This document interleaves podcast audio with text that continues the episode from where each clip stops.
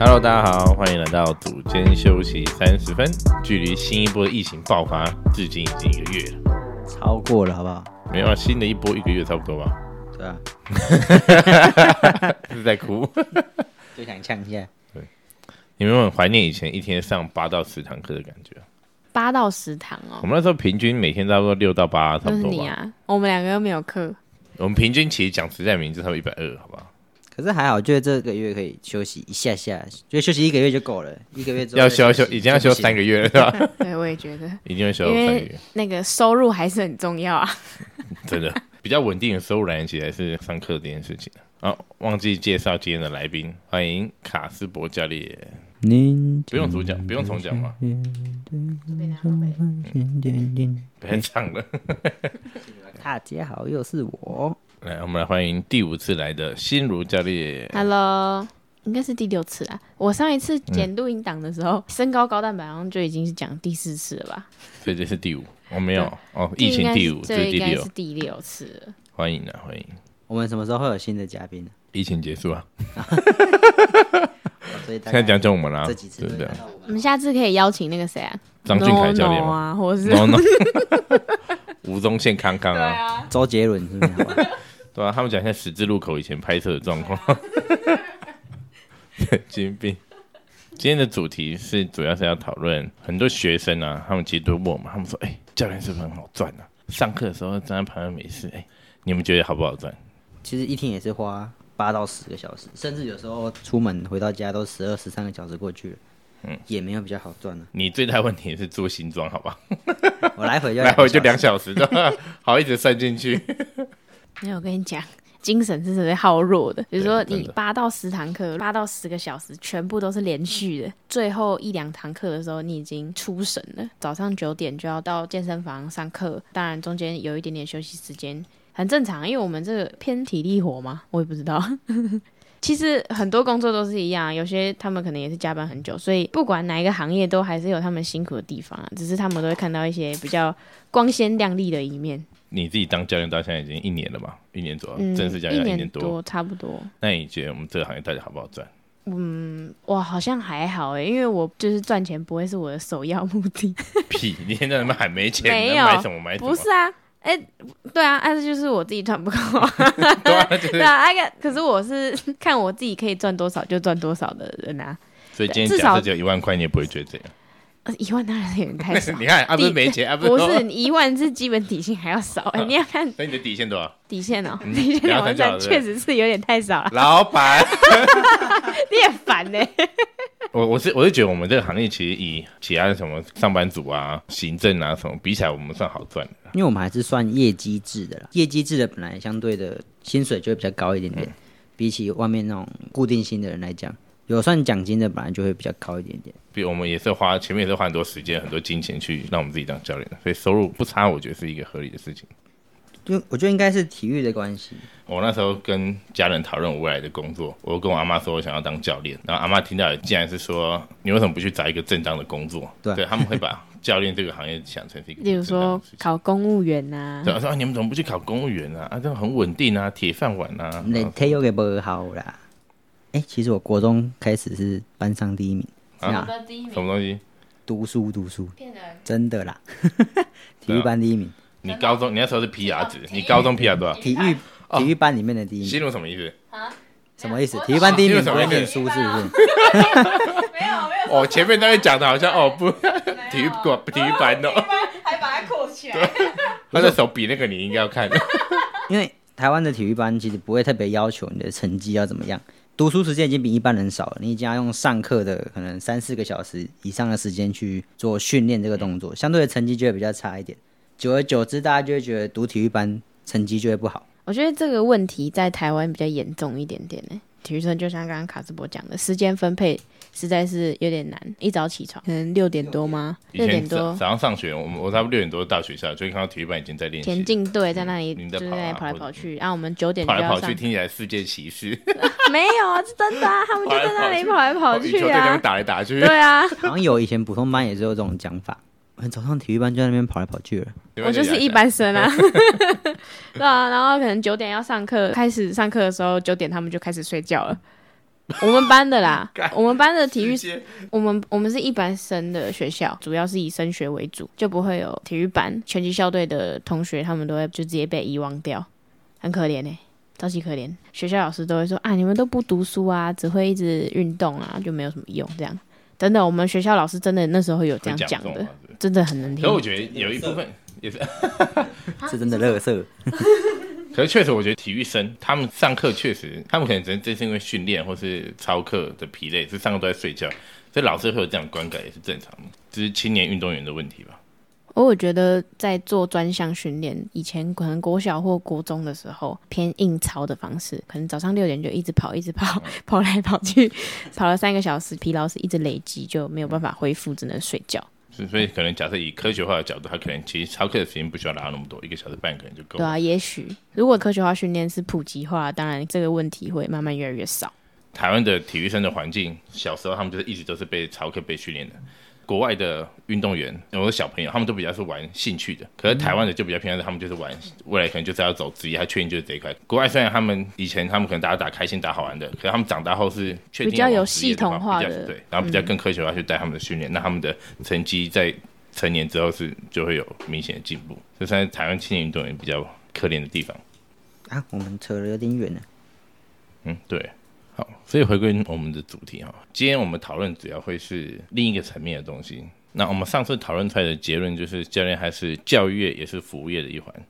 所以我们讲白话一点，其实教练他要有的那一单就是最基本一定是体态维持嘛，他要让自己的体态是保持在一定程度。第一印象很重要，再就是沟通的能力，在上课的过程你要怎么样去跟学生一直保持良好的互动。再来讲业务销售这件事情，也是有一定沟通能力，或是让他信服你嘛。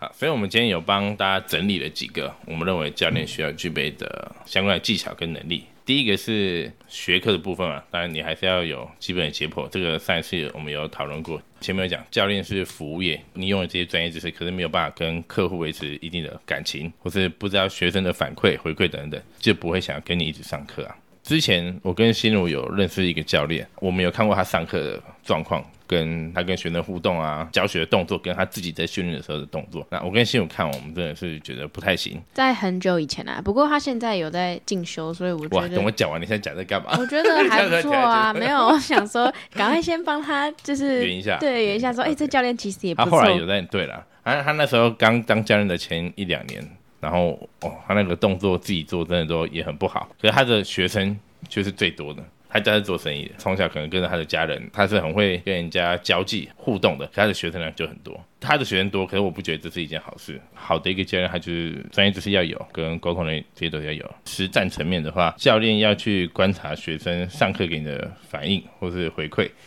因为因为我认为运动最重要的是心理层面。我之前有听过一个健美的选手，他就讲说，他认为最重要的三个大的点，第一个最重要的，他就是写情绪跟状态。如果你今天很疲乏，心里有压力，他在做运动的时候怎样做，他的状态都不会进去，他怎么样练效果都会是不好的。虽然我们教练不是什么心理医生啊，可是我们还是要去观察学生上课的呃跟你的互动，他是不是来今天是不是心情不好啊，都可以就聊天的过程去了解。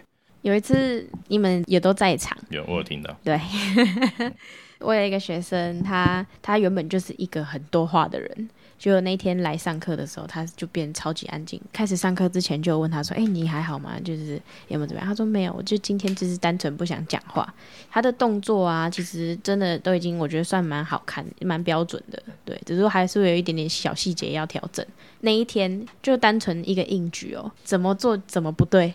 各种状况同一个时间全部都发生，在他放弃的前一下，直接把他杠丢掉，他就说烦死了，不要做了，有很大声，那对天，的超级大声。我当下反应就是哦哦哦哦哦，就是完全没有任何那种紧张害怕的感觉。我当下就想说好，我就跟他说好，那没关系，那我们不要做了，我就马上改我们的课表，我就带他去甩战绳。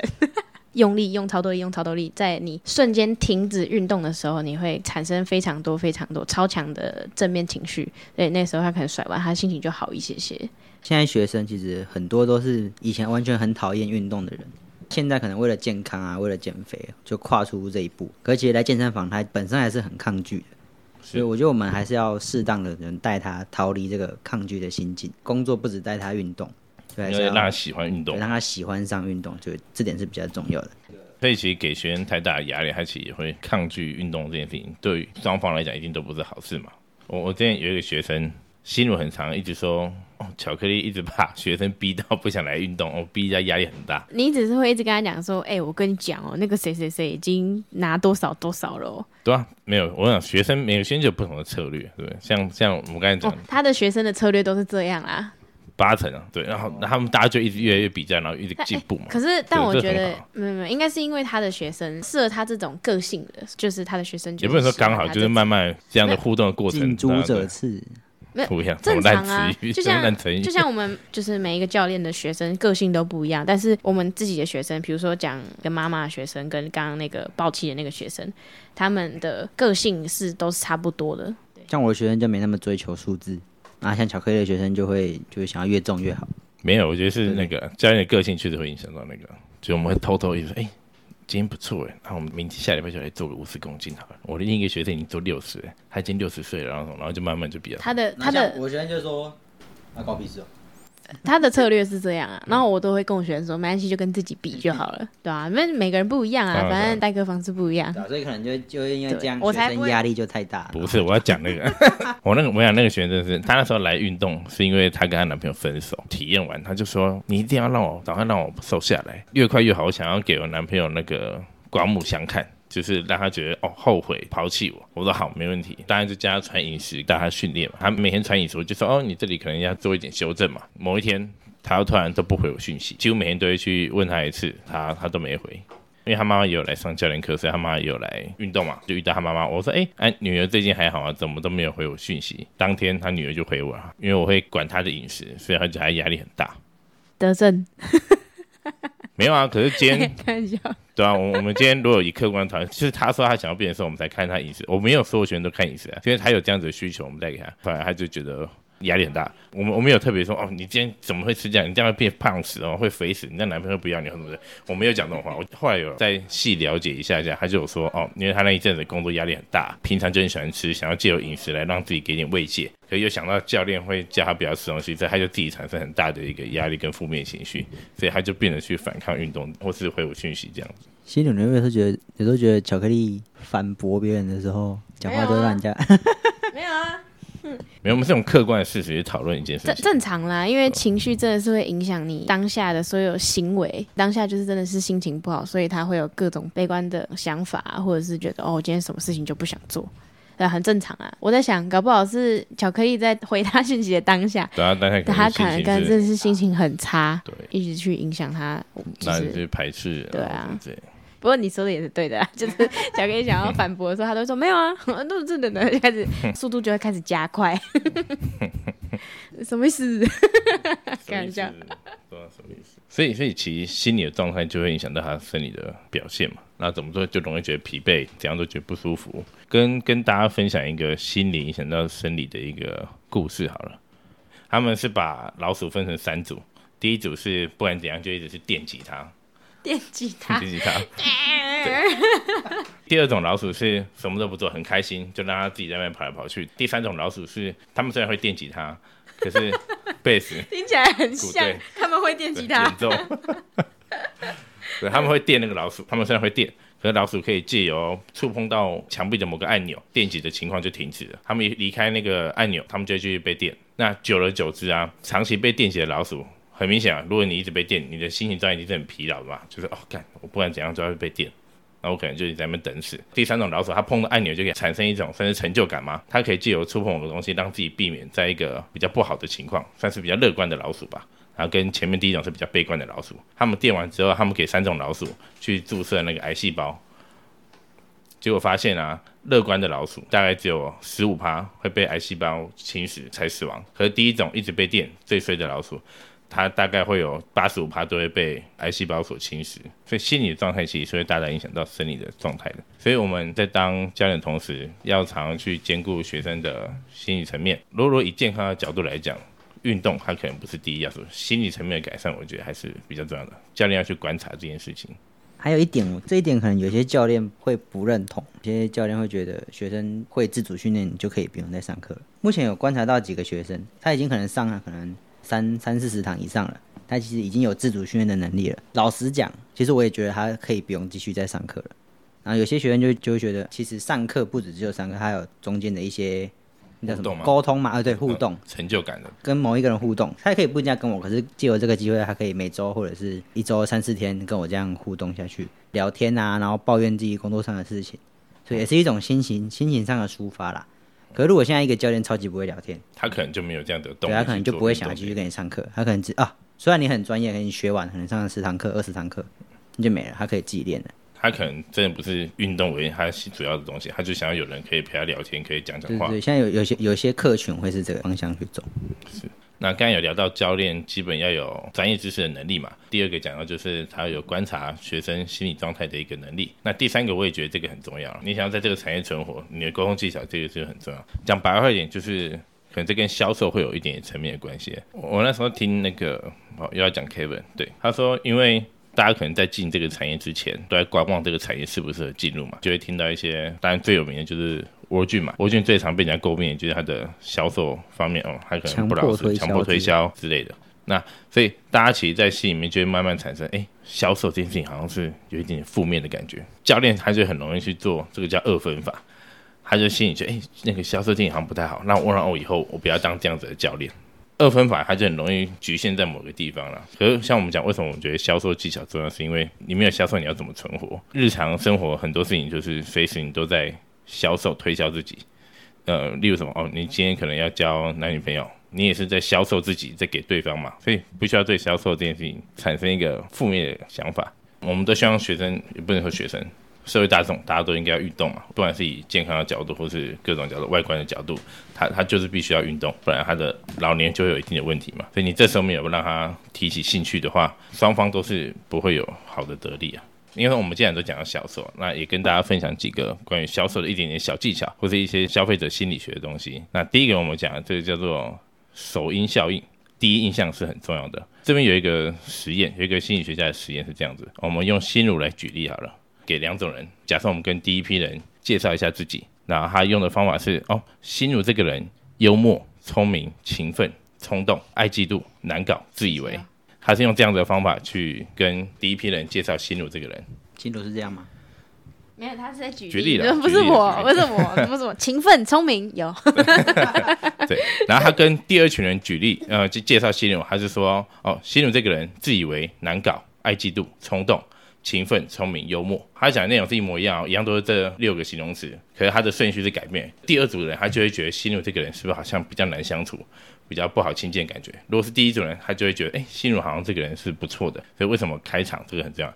所以换用到小手是要怎么样去套用？假设哦，卡斯我今天要来参那个，他来健身房参观，那我们就哎，那个卡斯伯，那个你今天讲这个问题，之前有一个明星，假设哦金城武，金城武那时候来的时候，他也是有跟你一样的问题，他他也是想要怎样怎样减肥，所以你听了就哎，金城武是有跟我一样的问题啊，你对于这些事情的好奇度就会提高。这个是一个好的开场，你觉得哎，金城武跟你是有一样的情况，对，这就是首因效应，一开始给你的东西就会影响到你后面的观感。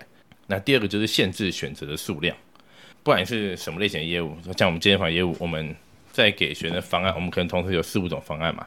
嗯、有有一个例子是这样子，有一个呃卖果酱的一个，那小大家可能朋友像水果奶奶，她很多故事可以讲，水果奶奶对啊很奇怪的举例没，有啊？因为水果奶奶会一直讲讲故事啊，对 超多，然后都是讲那种就是像什么寓言对啊，超多寓寓言言故事。呃这个故事告诉我们不可以怎么样怎么样。不可以相信坏人或者对啊，对，总之这个故事是他他摆了二十种二十四种果酱在台面上，然后哦很多人来试吃没错，可是真的购买的人却很少，为什么？因为他放了二十四种果酱，不管是客人或是大就大家嘛，都会有一种啊。那么多东西，我没有办法，大家都有一定程度的选择障碍。隔一个礼拜，那个店员他只卖三种口味的果酱，他的业绩量就提高百分之三十，呃，不不，百分之三百，百分之三十有够少，百分之三百。内容其实都差不多，可能就是改变了选择的数量，帮助顾客去更好的选择。所以像我们讲，我们健身房如果在销售的话，你可能给他两个方案去做选择，他会更好去决定他想要什么。再跟大家分享一个第三个小技巧，叫锚点效应。举例，一样是一个小故事啊，又是故事，这是一个美国女同学的故事。对，大家都知道美国女童军很喜欢卖卖小饼干啊，或者什么之类的嘛。对，所以姑奶奶 然后他们就一票女童军，二三十个人去卖饼干。后来有一个小妹妹卖的特别好，是跟其他人差了十几倍之多哦。后来才发现，其他人他们都是说，哎，我们这个饼干一片二十块，你要不要买？他们都是这种方法在呃问大家要不要购买童军饼干嘛。那个小妹妹的技巧是。他会先说：“你愿意捐三万块支持我们的活动吗？三万块太多的话，那你要不要买一包小饼干来鼓励我们就好了？掌握了这样子的心理，还是可以也是可以提高销售的。所以我们找一群小女生，想去卖饼干，有钻头、哦。小一小一小一敲门，然后说：“ 哎、你要不要上课？你不要上课，你要不要买你不要，饼干？反正两个都有赚。对，那我们要再开另外一个副业，做饼干。